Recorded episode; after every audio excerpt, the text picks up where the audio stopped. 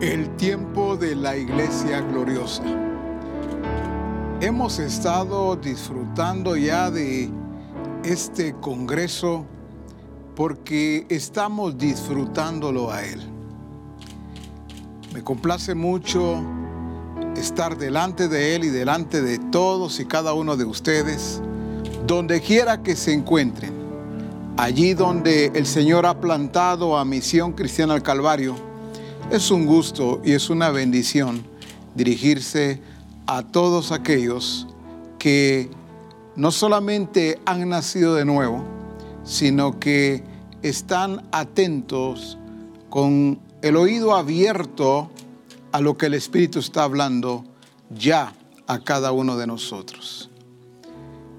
Se nos habló acerca del tiempo, el tiempo y se nos aclaró también que no estábamos refiriéndonos al tiempo cronos, sino al tiempo kairos.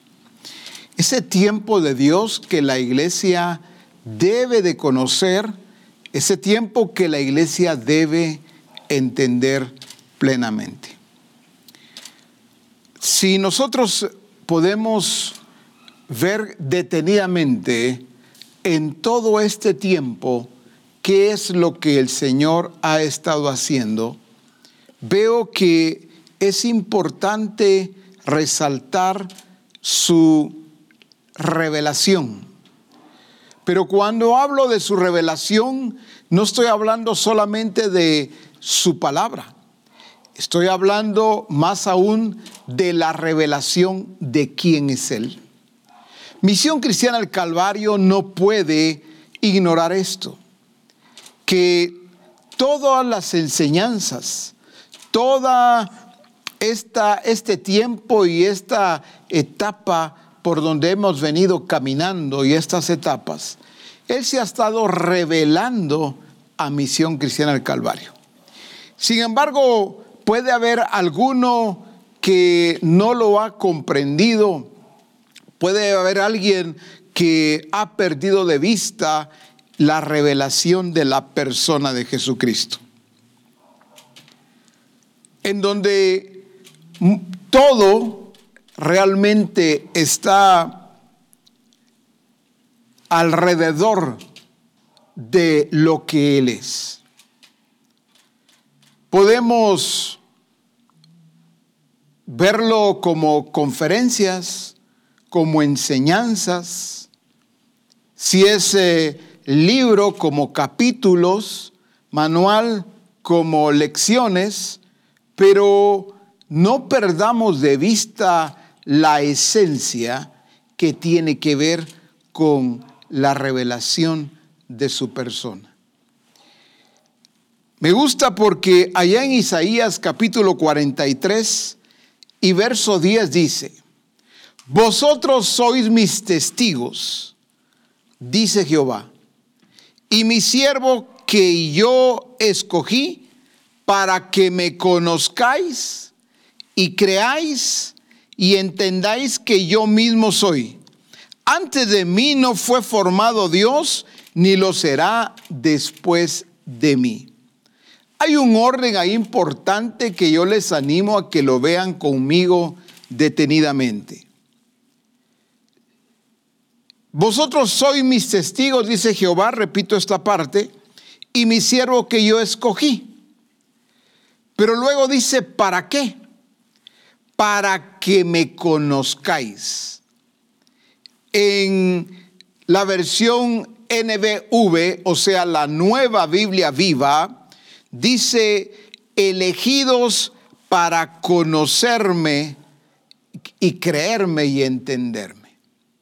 Ese orden es el que me llama la atención porque los elegí, los escogí para que me conozcan. Es la base fundamental. Hoy queremos conocer muchas cosas de lo que el Señor está haciendo sin conocerle primeramente a Él tal y como Él es.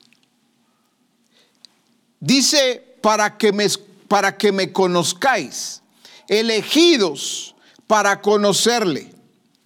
Pero luego dice, y creáis, y después, y entendáis.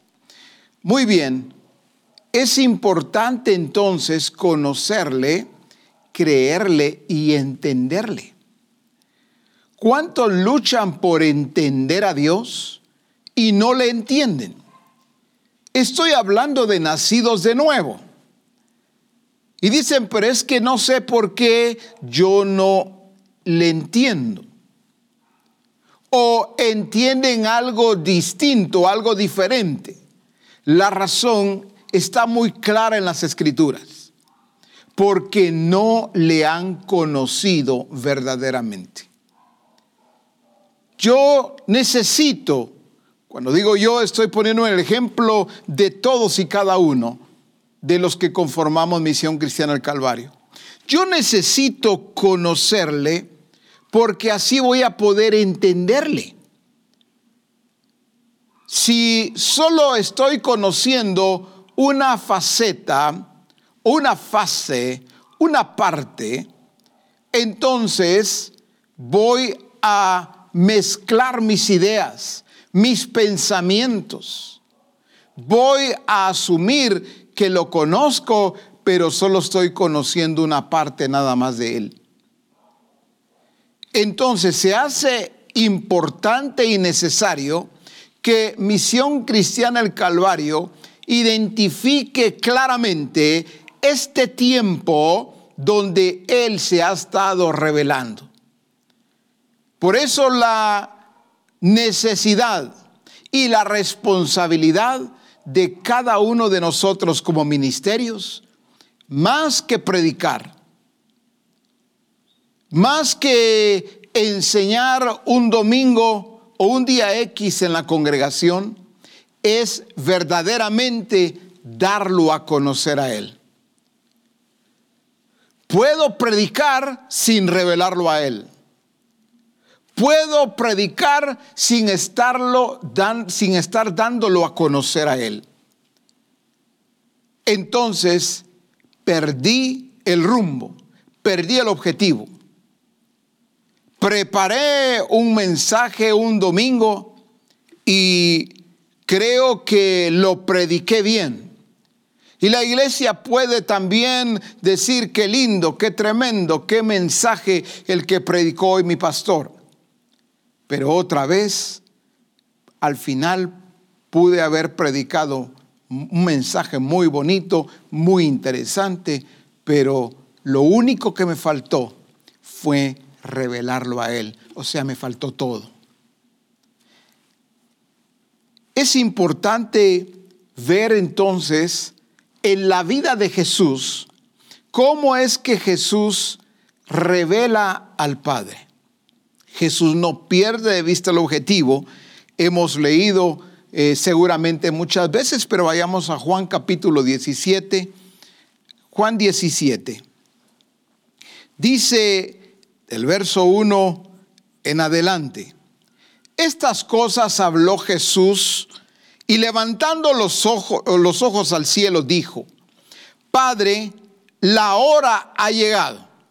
Está hablando de tiempo Jesús conocía muy bien el tiempo, las ocasiones de los tiempos, las sazones de los tiempos. Padre, la hora ha llegado, glorifica a tu Hijo para que también tu Hijo te glorifique a ti. Pero luego dice, como le has dado potestad sobre toda carne, para que dé vida eterna a todos los que le diste potestad para dar vida eterna. ¿A quiénes? A todos los que le fueron entregados, les fueron dados a Cristo Jesús. Y aclara, y esta es la vida eterna, que te conozcan a ti. Me diste potestad, está diciendo entonces, me diste potestad para darte a conocer a aquellos que son tuyos me diste la potestad para revelarte a aquellos que tú escogiste, aquellos que tú elegiste. Y esta es la vida eterna, que te conozcan a ti. Pregunto en esta hora, donde quiera que se encuentra misión cristiana el Calvario congregada, estamos revelando a la persona de Cristo? ¿O solamente estamos dando predicaciones, impartiendo enseñanzas? Jesús define muy bien ese objetivo, define muy bien esa determinación del Padre. Me diste potestad para darte a conocer, para que te conozcan a ti. Dice el único Dios verdadero y a Jesucristo a quien has enviado. Y esto llama mucho mi atención porque dice el único Dios verdadero. Porque hay un solo Dios. Pero cuando yo no lo conozco tal y como Él es, fácilmente me pueden cambiar a mi Dios. Porque no lo conozco tal y como Él es. Entonces, siendo un nacido de nuevo, puedo terminar adorando al Dios no conocido, sirviendo al Dios no conocido. Por eso dice que te conozcan a ti, el único Dios verdadero, y a Jesucristo, a quien has enviado. ¿Por qué hay algunos que claudican en dos pensamientos? ¿Por qué hay otros que naufragan y terminan siguiendo otro Dios minúsculo o con D minúscula? Es sencillo, porque no conocieron al Dios verdadero al único Dios verdadero. Por eso les dio lo mismo. Dejar esto y seguir lo otro. Les dio lo mismo cambiar de rumbo. Les dio lo mismo quedarse atrás. Les dio lo mismo encontrarse en una condición totalmente diferente hasta mejor pueden sentirse algunos de haber abandonado al Dios verdadero. Jesús sigue diciendo en el verso 7, ahora han conocido que todas las cosas que me has dado proceden de ti. Jesús se encargó de trabajar de tal manera en que los discípulos estuviesen convencidos de quién era el Padre y quién era el Hijo. Dice, porque las palabras que me diste les he dado y ellos las recibieron. Pero luego dice, y han conocido verdaderamente que salí de ti. Y han creído que tú me enviaste. Otra vez vemos ese orden, en donde conocieron que salí de ti. Te he revelado y ellos han creído que tú me enviaste. A ver, ¿a cuántos han entrado en lucha o a cuántos les ha sucedido el, en el evangelismo y dicen es que no quiere la gente creer. Es que mire, si yo le contara o usted viera cuántos yo he evangelizado en mi barrio, en mi colonia, en mi trabajo, en mi negocio. Mire, yo lo he hecho, pero es dura la gente. Quiero aclarar esa parte porque pretendemos que crean al que no han conocido. Jesús lo llevó a creer porque Él lo estaba revelando en su vida al Padre. Por eso cuando se evangeliza, en algunos casos todavía utilizan puros, voy a decirlo así, textos bíblicos, y no que no usemos las escrituras, pero algunos tienen una lista de textos bíblicos para evangelizar, pero aquel que necesita creer muchas veces está esperando ver. Por eso Jesús dice, te han conocido verdaderamente, saben que salí de ti y han creído.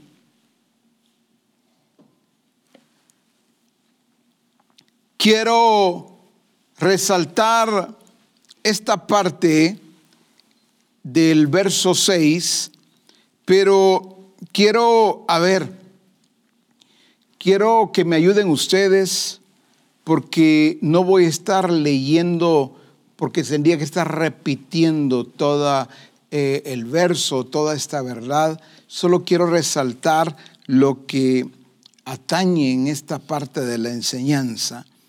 Dice en la NTV, te he dado a conocer los que me diste de este mundo. Te he dado a conocer. A ver entonces ministerios, a ver discipuladores. ¿Lo estamos dando a conocer? ¿O solo estamos impartiendo enseñanzas o solamente estamos predicando, pero la iglesia no está viendo al único Dios verdadero. Jesús lo dio a conocer. En la TPT dice, he manifestado quién eres realmente y te he revelado a los hombres y mujeres que me diste.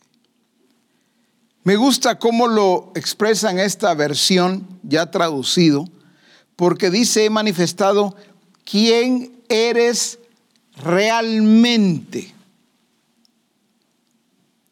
Porque se trata de llevarlos a la realidad divina.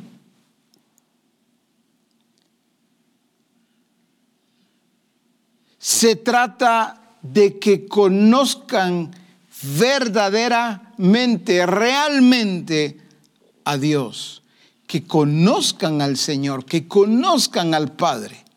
Si no, otra vez, perdimos el rumbo. Dice en la TLA, les he mostrado quién eres. Me gusta esa parte porque se trata de mostrar. Les mostré. Podemos hablar mucho sin mostrar nada. Y por eso dice, les he mostrado quién eres. Jesús se encargó desde un comienzo de revelar al Padre, de dar a conocer al Padre, de que ellos de veras supieran quién era el Padre. Dice en la versión Biblia libre, yo he revelado tu carácter a aquellos que me diste del mundo. He revelado tu carácter. Esta es la forma en que Jesús lo da a conocer. Jesús no se puso a describirlo como algunos eh, pensarían, Algunos tienen la curiosidad, es solo mera curiosidad. Es que yo quisiera que me lo describieran. Pero cómo es su cabello, cómo son sus ojos, cómo es su, su tez, el, su piel, el color de su piel. Y aunque encontramos una parte de la escritura que describe algo de esto, pero realmente lo que Jesús se encargó que fue de revelar el carácter del Padre. Voy a preguntar ahora, cuando te ven a ti y me ven a mí, no solamente detrás de un púlpito, cuando te ven allí al frente de un grupo enseñando, pero también no solamente en el grupo. Cuando vamos conduciendo el vehículo, cuando estamos en casa con la familia, están verdaderamente viendo al Señor. ¿Puede alguien testificar en la casa, en la familia, en el trabajo, en el negocio? ¿Puede alguien decir, verdaderamente mi padre, mi madre, mi hermano, mi hermana, mi hijo, mi hija, mi jefe o mi empleado me está dando a conocer cómo es Cristo Jesús. Cada día yo veo ahí en la oficina, en el taller, allí en el restaurante, en el salón de belleza, en la sala de la casa, yo puedo decir con toda seguridad que si algo ha hecho él, si algo ha hecho ella, si algo están haciendo ellos es revelándome verdaderamente al único Dios verdadero. Sí, mi vida ha cambiado porque me están revelando la naturaleza y el carácter de Cristo mismo. Recuerden que la vida eterna consiste en darlo a conocer al Padre, pero también al Hijo. La misma naturaleza, el mismo carácter. No son dos naturalezas, Dos caracteres distintos. Por eso Jesús dijo, el que me ha visto a mí, ha visto al Padre. Sin embargo, Misión Cristiana al Calvario no puede estar actuando como Felipe. Que para Felipe todo estaba súper, genial. Solo una cosa nos falta.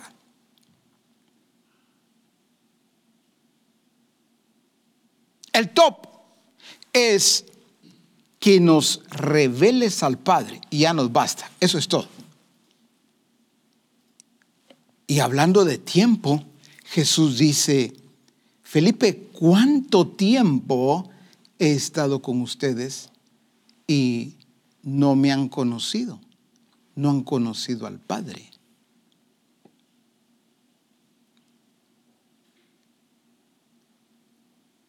Misión Cristiana al Calvario no puede actuar de la misma manera o no puede tener la misma eh, respuesta o expresión. Yo todo lo que necesito es que el Señor se revele a mí. Todo lo que yo le pido es que me permita conocerle.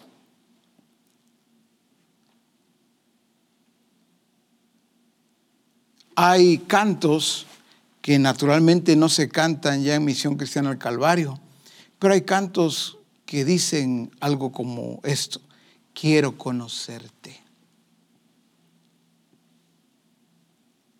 Pero Misión Cristiana al Calvario no puede decir lo mismo porque durante todo este tiempo Él sí se ha estado revelando.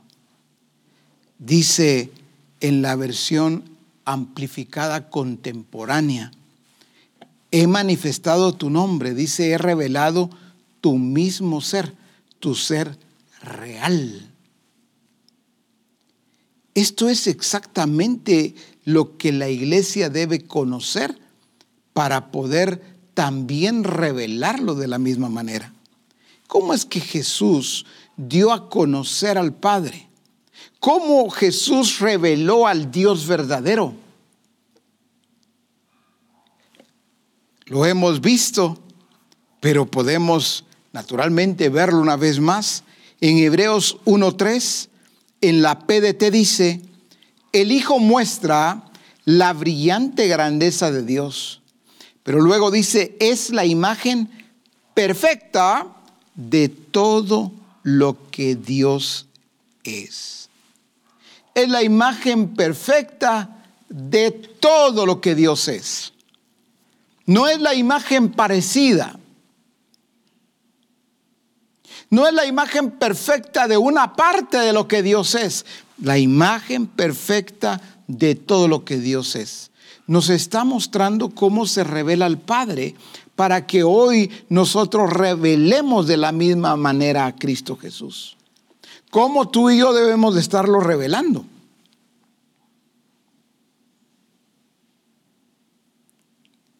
No solamente detrás de un púlpito, sino más aún en nuestro estilo de vida. Cada día en casa y fuera de casa, en el trabajo, en el negocio y fuera del trabajo y del negocio, en la calle, donde quiera que nosotros nos movamos y nos desenvolvamos, la gente debe estar viendo a la persona de Cristo en nosotros. Que deben estar viendo la imagen perfecta de todo lo que Dios es. Dice en la NBI, el Hijo refleja el brillo de la gloria de Dios, dice, y la fiel representación de lo que Él es.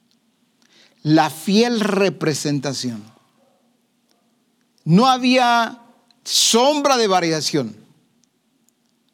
Exactamente así es el Padre. Claro, no fue usando un pizarrón, alguien podría decir, pero en aquel tiempo no existían, pero quiero darme a entender. No es esa enseñanza en donde queremos ser tan descriptivos, pero con palabras. Todos debían de saber que cuando Jesús hablaba, así hablaba el Padre. Era el Padre hablando a través de Jesús. Por eso él decía, según oigo, eso hablo. Yo no hablo por mi propia cuenta. Recuerdo hace algunos años, tuvimos un retiro eh, apostólico y profético. El Señor reveló a través de uno de los profetas y dijo esto. Quiero que sepan, dijo, el Señor que el 95% de lo que están hablando y enseñando, de un 100%, solo un 5% es lo que yo estoy diciendo. Y el 95% son ustedes mismos. Hace años dijo eso. Lo escuchamos nos arrepentimos y entendimos que debía de ser Él revelándose a través de nosotros. Pero ¿será que hoy cada uno de los ministerios que está escuchando, cada uno de los discipuladores, todos aquellos que tenemos la oportunidad de enseñar en el templo, en los grupos, donde fuese, en los discipulados. ¿Estamos revelándolo a Él tal y como Él es? ¿O será que hay muchas palabras que tienen que ver con nosotros y no con Él?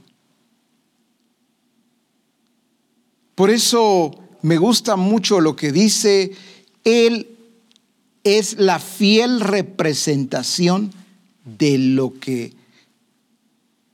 y es la fiel representación de lo que Él es. El Padre nunca le dijo a, a Jesús, mira, solo te faltó algo.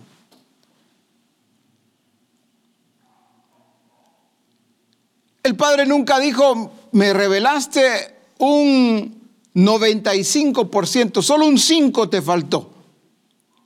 No, es la fiel representación de lo que es el Padre.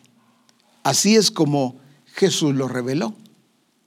Dice en la TLA, el Hijo de Dios es igual en todo. Recuerden que dije que iba a resaltar solo la parte que correspondía para no tomar más tiempo y, leer todo eh, el verso, toda la verdad. Dice, el Hijo de Dios es igual en todo a su Padre. Entonces, estamos viendo cómo es que Jesús entiende con claridad que vino a esta tierra para revelar, para dar a conocer al Padre. ¿A quiénes? A los escogidos, a los elegidos. ¿Y cómo lo da a conocer? Pues evidenciando su naturaleza, su carácter, pero a través de su vida misma. Entonces dice, el Hijo de Dios es igual en todo a su Padre.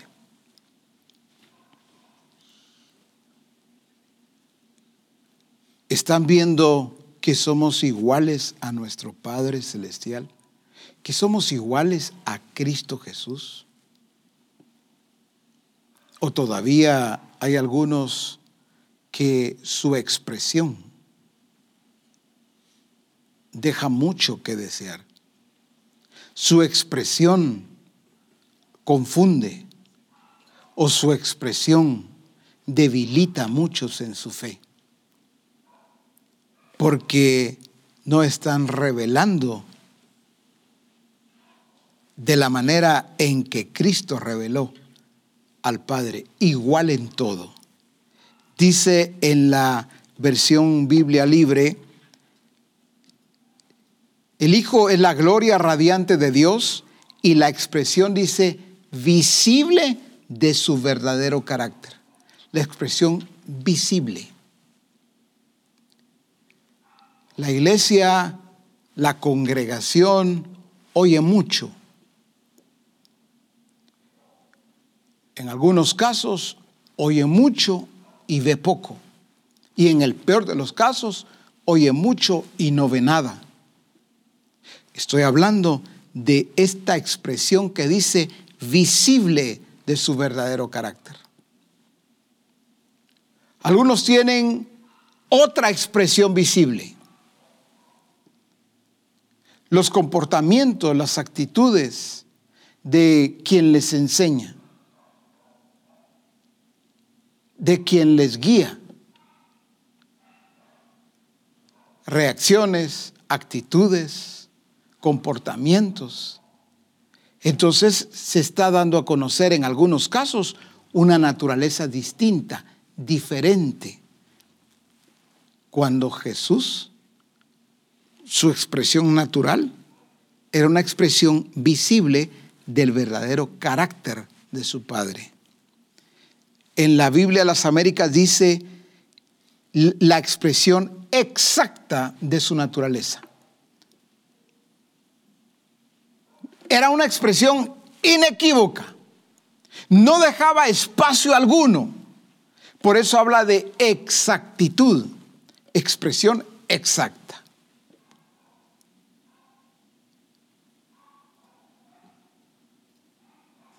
Jesús, al ser pesado, esa pesa o ese peso no tenía faltantes.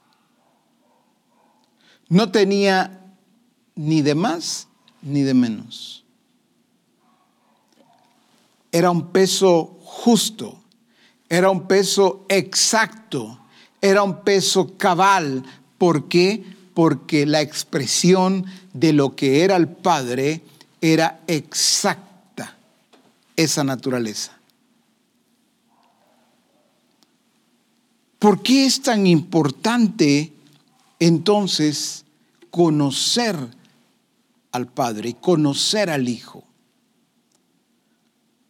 Porque es así como nosotros vamos a estar siendo transformados. Quiero decir esto con toda claridad. Cuando un ministerio, un discipulador, no revela al Padre, no revela a Cristo, vamos a encontrar una iglesia sin transformación. Una iglesia comprometida, como se nos enseñó con antelación, con un privilegio, con varios privilegios. Una iglesia comprometida con aspectos puramente de culto. Pero ¿qué es lo que hoy se demanda de ti y de mí? Dice, resalto esta parte en la versión message de Juan 17, ahí abarca varios versos, pero solo resalto esta parte. Dice, en ellos se exhibe mi vida.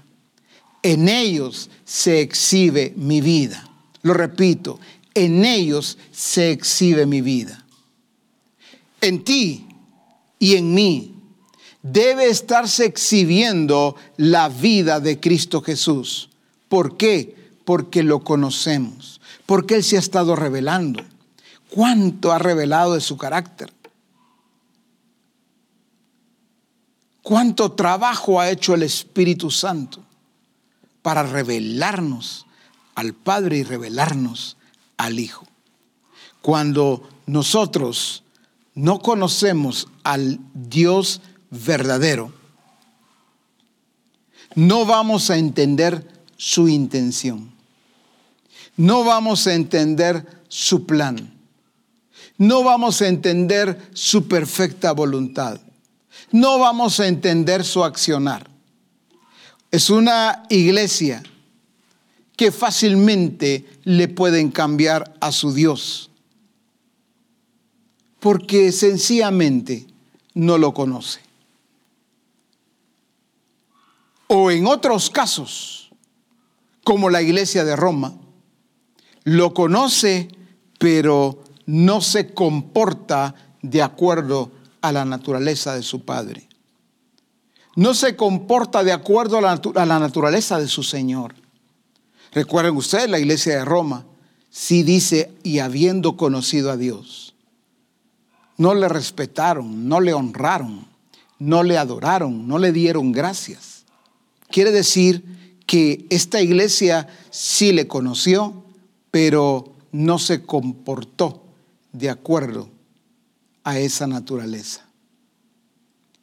Por eso está aquella parte de los que no le conocen, siguen sin conocerle, sin verle a Él como se ha estado revelando ya durante un buen tiempo, pero están los que conociéndole.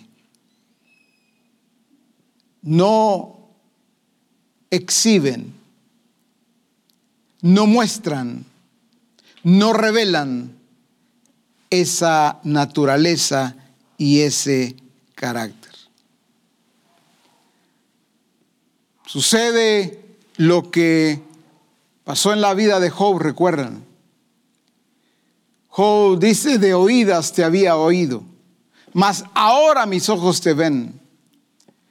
Pero lo que llama mi atención es que Job era temeroso de Dios, justo, apartado del mal.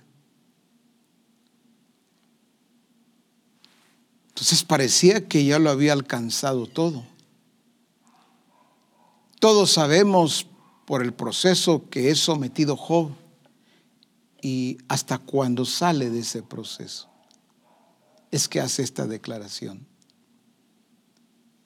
En la TLA de Job 42.5 dice, lo que antes sabía de ti, Era lo que me habían contado.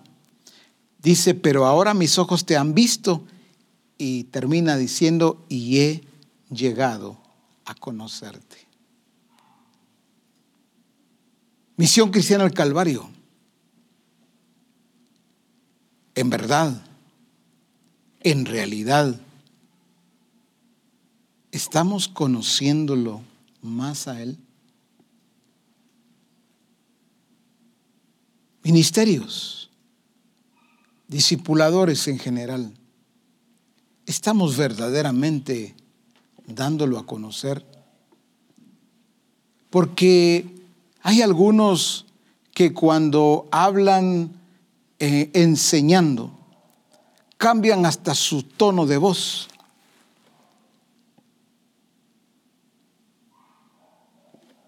Hay algo distinto, hay algo diferente. Pareciera que en algunos casos como que en ese momento quieren volverse más espirituales. No, la vida en el reino de Dios es muy natural. Es estando dentro del templo o fuera del templo. Realmente donde la iglesia debe estar demostrando que ha conocido y está conociendo al Dios verdadero, al único Dios verdadero, es afuera. No que adentro, ahí no importa, por supuesto, pero hemos dicho muchas veces que en el templo, en el grupo, es muy fácil el hablar bien, el mostrar muchas veces una espiritualidad, pero Jesús, ¿dónde Él dio a conocer al Padre? Cuando se subía a la barca, cuando iba caminando en la, en la arena, cuando iba Él a la orilla del mar o a la orilla del lago, cuando él se subía al monte, pero también cuando bajaba del monte, cuando andaba caminando por los sembrados, cuando estaba sentado en la mesa con los pecadores. Ahí era cuando Jesús seguía dando a conocer siempre. Jesús nunca dijo, ah, no, ahora no, aquí sí, aquí no tengo que dar a conocer al Padre, aquí me lo reservo. Aquí estoy con pecadores. A esto les voy a decir que se arrepientan si no se van al infierno. No. Fue un Jesús que en ninguna parte de su vida aquí en la tierra no se reservó. Una parte, no, aquí no lo doy a conocer. Ahí lo daba a conocer. Los pecadores, en todo lugar donde él iba, donde él estaba. Si estaba en una casa con amigos como Lázaro, Marta, María. Si iba a sanar, a libertar o a mostrar cualquier, a hacer cualquier milagro creativo, en todo él estaba revelando la exactitud del Padre, la gloria del Padre, la perfección del Padre. Era una representación exacta de lo que Dios es. Lo que te toca a ti y me toca a mí es exactamente eso. Darlo a conocer. Cuando vamos a la tienda o estamos en la tienda. Cuando estamos comprando algo o vendiendo algo cuando estamos tomando un descanso o estamos trabajando arduamente. Cuando estamos de viaje, de paseo, o cuando estamos en familia. En todo tiempo, en todo momento, en todo lugar. No tengo que cambiar mi tono de voz aquí soy diferente, aquí voy a predicar la palabra del Dios vivo, del Dios santísimo. Aleluya, gloria a Dios. ¿Qué es eso? Es pura religiosidad.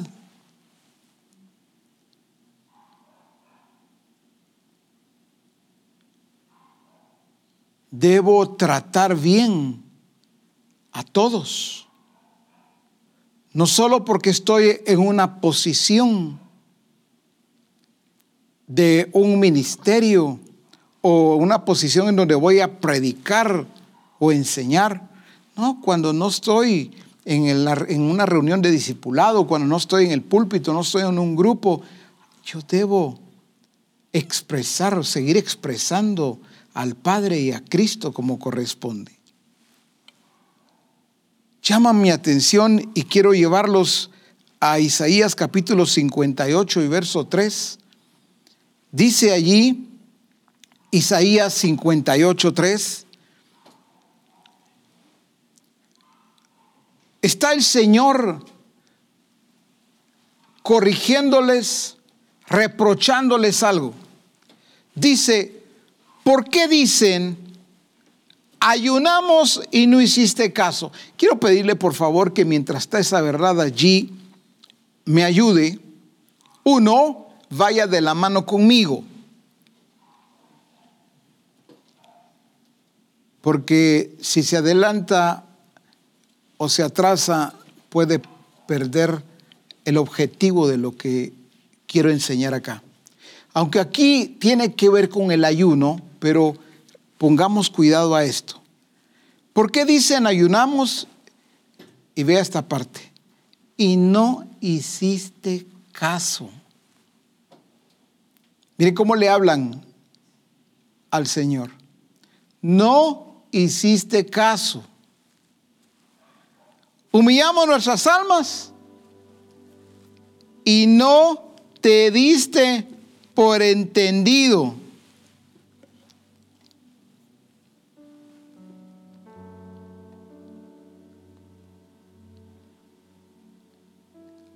¿Por qué le hablaban así? ¿Por qué no le conocían? Pero el Señor les dijo allí mismo, he aquí que en el día de vuestro ayuno buscáis vuestro propio gusto.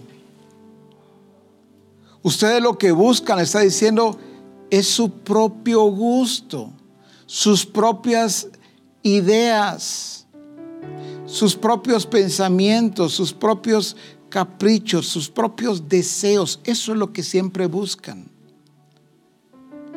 Ah, pero me reprochan y dicen, sí, pero no nos hiciste caso, no te das por entendido.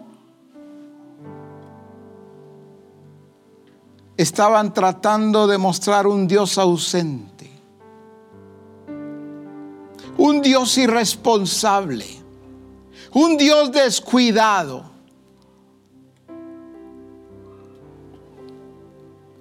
Por eso cuando Jesús vino, Él revela al único Dios verdadero. No tiene nada de esto que en aquel tiempo, en el tiempo de Isaías, así el pueblo lo miraba. Un Dios ausente, un Dios descuidado, un Dios que no se ocupa, un Dios que se olvida de mí. A ver, quiero hablarle a aquellos ministerios que se encuentran en lugares recónditos. Otros quizás no son tan recónditos los lugares, pero esto es importante que escuches también. Si te ha pasado a ti en algún momento cuando de repente dices, ¿Y de qué me sirve servir tanto si ni se dan cuenta? No solo ministerios, discípulos. ¿De qué me sirve servir o hacer tanto si ni cuenta se dan? No me felicitan. Ni siquiera me llaman, no me saludan. Aquí en este lugar me tiene olvidado el apóstol, la asistencia apostólica. Aquí me tienen olvidado. Ni saben si existo. No, no se acuerdan de mí.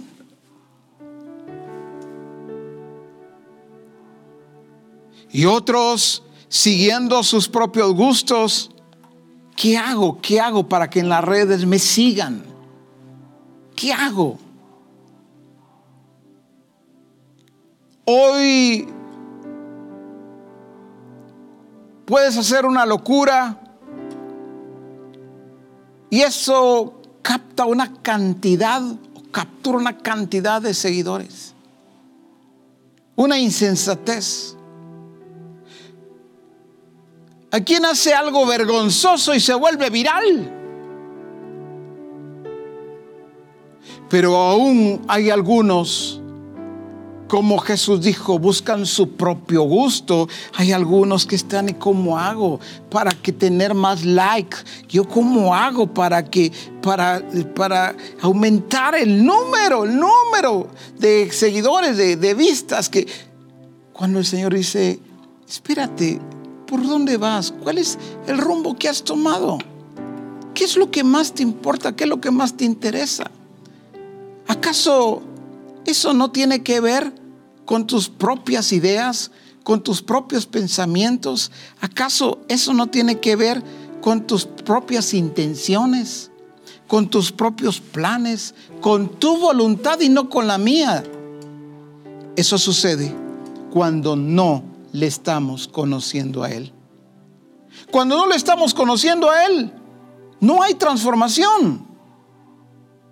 Cuando no le estamos conociendo a Él, buscamos llamar la atención. Cuando no le estamos conociendo a Él, puedo jugar el papel de víctima, sea ministerio, sea discipulador, la función que esté realizando. Cuando buscas llamar la atención, como aquellos que le dijeron, hemos hecho hemos, de todo, a ver, hemos humillado nuestra alma. Hemos sometido a nuestro cuerpo a sacrificio y ni cuenta te das. No te das por enterado. Ellos querían llamar la atención de Dios, pero estaban llenos de quejas, de lamento, de desdicha, de molestia. Cuando alguien habla así, cuando alguien se comporta así, lo que evidencia es que no ha conocido al único Dios verdadero, que no está conociendo a Cristo Jesús. Pero qué lindo también encontrar en aquella aldea, en aquel caserío, aquel pueblo lo más recóndito, lo más escondido. Hombres y mujeres de Dios que están conociéndole cada día más y más. Y no encuentra uno reproche, no encuentra uno desdicha, no encuentra afán ni ansiedad no encuentra lamento. Puede ser su casa un pequeño rancho. Puede ser que su templo sea muy sencillo. Caminan largas distancias, pero saben, conocen quién es su Dios, el único Dios verdadero. Conocen a la persona de Jesucristo.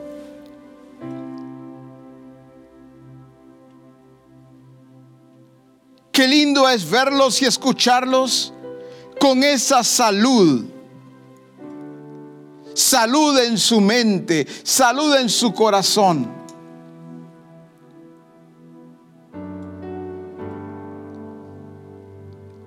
En donde quizás no ha estado allí el apóstol, asistencia apostólica o cuerpo ministerial. Sin embargo, no por eso se amargan. No por eso se lamentan y entran en una actitud que no corresponde. Qué lindo es ver hombres y mujeres en las aldeas, en los pueblos, también en las ciudades grandes, en naciones, pero que en todo tiempo, en todo momento, hay frescura, hay revelación, hay verdad en su boca, hay sencillez de corazón, porque han conocido y siguen conociendo al Dios verdadero, en donde lo resumen de una manera muy sencilla. ¿Por qué no actúas así? ¿Por qué no te quejas? ¿Por qué no reprochas? ¿Por qué no te amargas? Y lo dicen de una manera muy natural. ¿Sabe por qué no? Porque mi Padre que está en los cielos no actúa así. Porque mi Señor Jesucristo, Él no es así. Y yo cada día me estoy pareciendo más a Él. ¿Sabe usted? Aquí en este pueblo, en esta aldea, yo camino un poco y voy y me siento en una piedra a la orilla del río. Tengo comunión con Él allí, en el río. Tengo comunión en mi rancho, en el campo. Cuando hace mucho calor, cuando llueve, en el tiempo de siembra, en el tiempo de cosecha. Si es en la ciudad en la urbe, de igual manera, con mucho tráfico o con poco tráfico, con muchas variantes cada día, noticias, de decisiones de gobiernos, de gobernantes. Pero sabe algo, yo no puedo atemorizarme, no puedo caer en zozobra, no puedo comenzar a hablar mal. ¿Sabe por qué? Porque cada día estoy conociendo más a mi Padre y Él no es así. Mi Señor no es así. Esa es la iglesia que está conociendo esos tiempos de gloria y los está viviendo. La iglesia que está identificada con su intención, con sus intenciones y su intención, con su plan, con sus determinaciones está identificada con su voluntad perfecta. Está identificada con sus principios, con sus reglas, como se nos dijo acerca de Mardoqueo y Esther. A Mardoqueo y a Esther no había forma que les cambiaran a su Dios. Ellos estaban gobernados por leyes distintas a las de todos. Lo mismo Daniel, Sadrach, Mesac, Abednego, Nehemías y cuántos otros podríamos mencionar.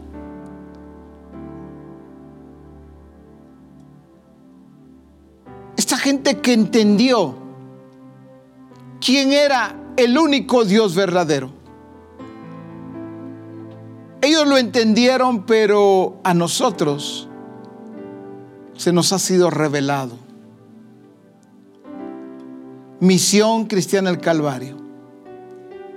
No es una colección de congresos y conferencias, de enseñanzas, libros, manuales, sino en todo eso y todo este tiempo debemos saber que Él así le ha placido revelarse a Misión Cristiana el Calvario. Por eso, debe haber transformación. Una mujer samaritana que subía al monte a adorar. Pero Jesús le dijo, adoras lo que no conoces. Adoras lo que no sabes.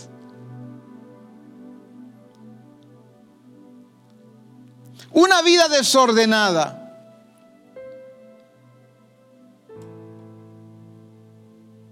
Pero subiendo al monte a adorar. Pero cuando Jesús se revela, Él le dice primero, si supieras quién es el que te pide, tú le pedirías. En otras versiones dice, si supieras quién soy yo, porque aún no se había dado a conocer Jesús. Por eso aquella mujer era una mujer religiosa, era una mujer con una vida desordenada. Pero cuando Jesús se revela a ella, nunca más fue la misma. Cuando Jesús se revela aquel hombre que trabajaba sentado ahí en el banco de los tributos públicos. Este hombre que estafaba, que robaba, que mentía, engañaba. Sin embargo, dentro de él había una necesidad. Quería ver a Jesús. Él quería conocerlo en persona. Había oído de él. Se sube corriendo a aquel árbol. Pero lo que él ignora es que aquel hombre que viene caminando en medio de una multitud ya lo conoce a él, ya sabe cómo se llama, ya sabe su vida. Por eso cuando le dice saqueo, date prisa, desciende de ese árbol, voy para tu casa. Era inconcebible para este hombre pequeño de estatura que él quería conocer a Jesús, pero Jesús ya lo conocía. Pero el punto crucial es que cuando Jesús se revela a él, hay una transformación inmediata como en la vida de la mujer samaritana. Saulo es un hombre terrible, perseguidor de la iglesia. Un hombre con unas intenciones terribles. Disfrutaba ver cómo asesinaban a aquellos que predicaban a Cristo. Disfrutaba arrastrarlos y meterlos a la cárcel. Pero cuando se le revela a Cristo Jesús, nunca más fue el mismo. Hoy escuchamos que se nos habla de transformación. Es correcto. Pero debemos de tener claridad todos que sin conocerlo a Él, sin verlo a Él cara a cara, no hay forma de que seamos transformados. Solamente vamos a estar adaptados, no transformados. Y vamos a estar también adoptando enseñanzas, sobre todo aquellas que consideramos que nos convienen, aquellas que nos gustan, aquellas que nos llaman la atención para poder hacer anotaciones o poder enseñarla también después en un culto, un servicio o algo similar. Por eso se hace necesario Misión Cristiana al Calvario, que volvamos a revisar aquello que determinó el Padre, ese plan maravilloso que tiene que ver con darse a conocer.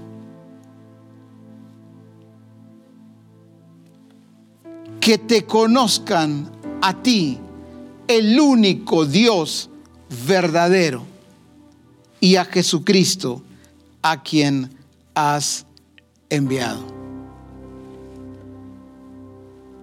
Los he elegido para que me conozcan.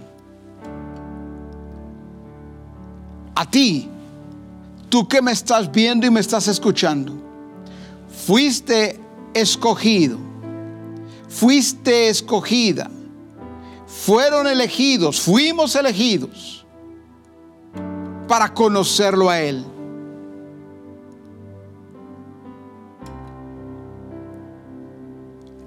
El único que puede transformar nuestras vidas. El único que transforma la vida de misión cristiana, el Calvario. No son los mensajes elocuentes.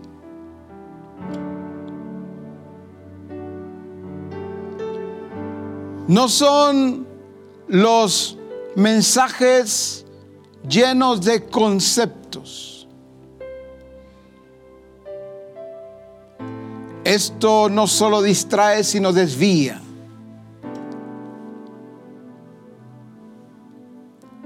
No son los mensajes que considero que debo predicar porque eso es lo que está apareciendo en la televisión, esas noticias. Lo que aparece en las redes sociales. Es la revelación de la persona de Cristo.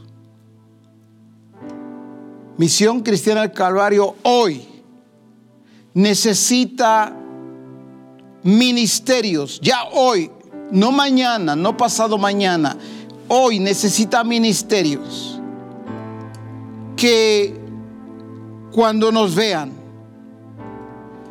vean la misma expresión de Cristo, la misma naturaleza y el mismo carácter de Cristo. Y cuando digo cuando nos vean, no solo cuando nos ven en una transmisión, cuando nos ven en el día a día,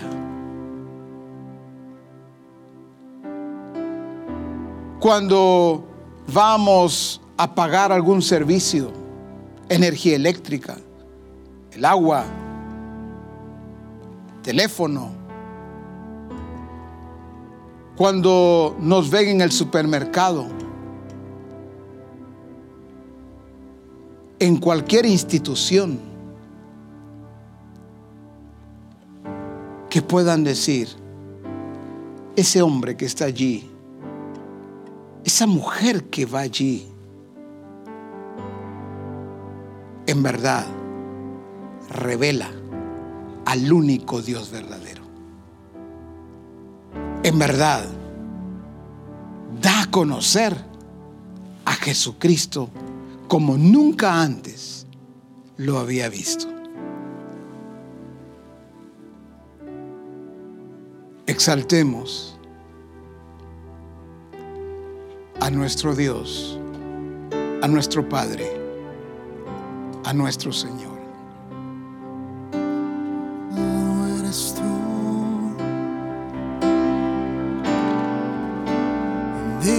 para siempre. El grande y fuerte Rey, verdadero y fiel todopoderoso, venció la muerte con poder, victorioso es Él, vive para siempre.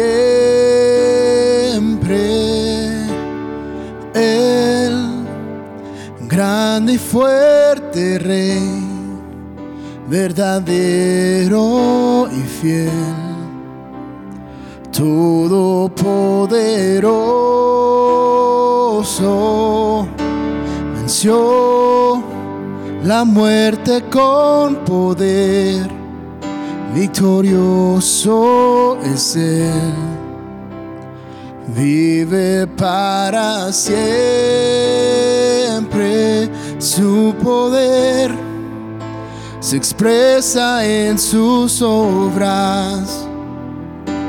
Su control está en cada detalle. Su poder se expresa en sus obras. Su control está en cada detalle.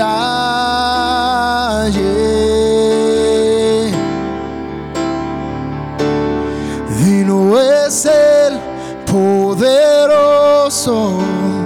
grande y soberano. Digno es el victorioso.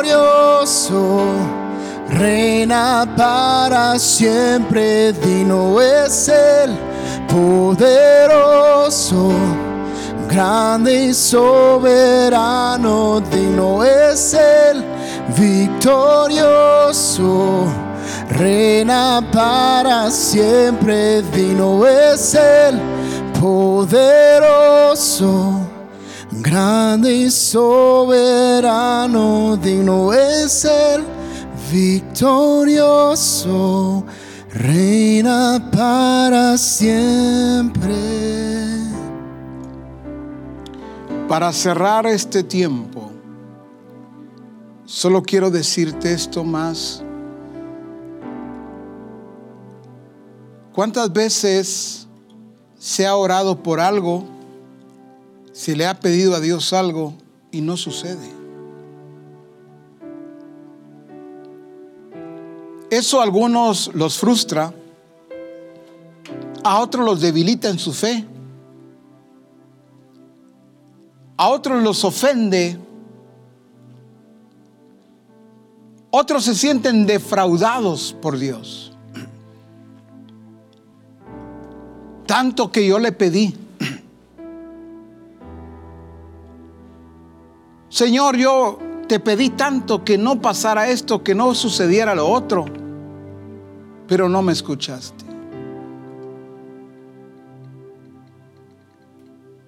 ¿Saben por qué muchas veces en circunstancias adversas de cualquier tipo, ¿saben por qué muchas veces no sucede lo que pedimos? Hay varias razones, pero voy a dar una que tiene que ver con lo que hoy se ha enseñado.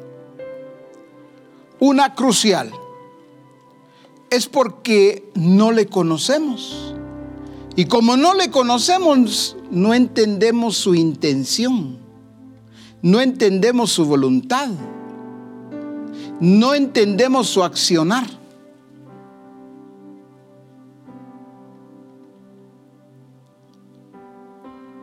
Voy a poner este ejemplo, puede ser cualquier otro, pero espero darme a entender viene una tormenta, llueve fuerte, relampaguea, hay truenos.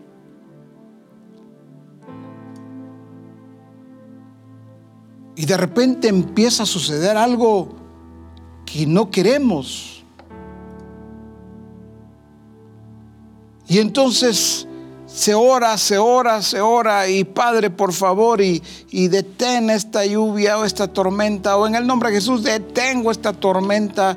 Y, y cuando escuchamos, el asunto va de menos a más, los ríos se desbordan. Y empiezan a suceder cuantas cosas. Pero ojo y oído con esto. ¿Cuántas circunstancias como esa, cualquier otra circunstancia, en donde el Señor ya tiene una determinación? Es Él quien lo está permitiendo, pero los suyos están yendo contra la corriente porque están orando para que no venga, para que se detenga. Y Él sigue diciendo, ¿por qué oran tanto en contra de mi voluntad? Van a haber ocasiones en las que sí, Él dice, muy bien, a causa de tu oración, de tu clamor, detuve esto, detuve aquello, lo otro. Pero en muchos casos no sucede porque Él dice, es que no me conocen y como no me conocen, no, no, no saben las intenciones que tengo. ¿Qué estoy permitiendo? Esto tiene que ver con clima, esto tiene que ver con gobiernos. Esto tiene que ver con, con situaciones eh, de enfermedades, tiene que ver con muchas cosas. No estoy diciendo que entonces, ¿para qué orar? No, hay que orar, pero hay que orar de acuerdo a su intención, de acuerdo a su determinación. Pero no lo sabemos cuando no lo conocemos a Él. Y no sabemos entonces cómo trabaja. No sabemos entonces por qué está permitiendo esto, aquello, lo otro.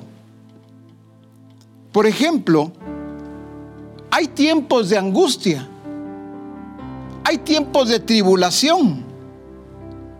Y hay algunos que oran para que no vengan, que no venga esa angustia, que no venga ese tiempo de aflicción, que no venga aquel tiempo de escasez. Oran y ayunan y de todas maneras pasa, pero ¿por qué? Porque son determinaciones del Padre. Entonces, ¿qué tengo que hacer? ¿Dejar de orar? No, orar pero de acuerdo a su determinación, porque le conozco. Muy bien, ya está determinado por ti, Padre, que vendrá, voy a poner cualquier ejemplo, que viene una etapa de aflicción, o viene una etapa de confusión. Pero hoy estoy orando porque yo te conozco y sé que tú guardas en completa paz a los que perseveran en sus pensamientos en ti. No oro contra esa determinación tuya, sino oro para que me guardes y para que guardes a los tuyos en cualquier lugar. Oramos para que, que no venga o para que sea quitado aquello que el Padre dice, es que identifícate con mis determinaciones. Yo sé lo que estoy haciendo. Ora, pero ora de una manera distinta. Por eso se hace tan necesario, tan vital, que lo conozcamos a Él, para conocer su voluntad, para conocer su plan y su propósito, para conocer su accionar, que es lo primero. Querer conocer primero su accionar, querer conocer primero sus determinaciones, no se trata de conocer primero, de conocerlo a Él, tal y como Él es. Gracias, Padre bueno, por lo que tú estás trabajando en Misión Cristiana al Calvario. Gracias por este tiempo tan maravilloso, ese tiempo de la iglesia gloriosa. Esos tiempos de gloria en donde tú te estás revelando cada vez más y más. Te exaltamos, te bendecimos y te damos toda honra y toda gloria. A ti, el único Dios verdadero. Amén. Nos vemos pronto. Buen provecho para cada uno de ustedes.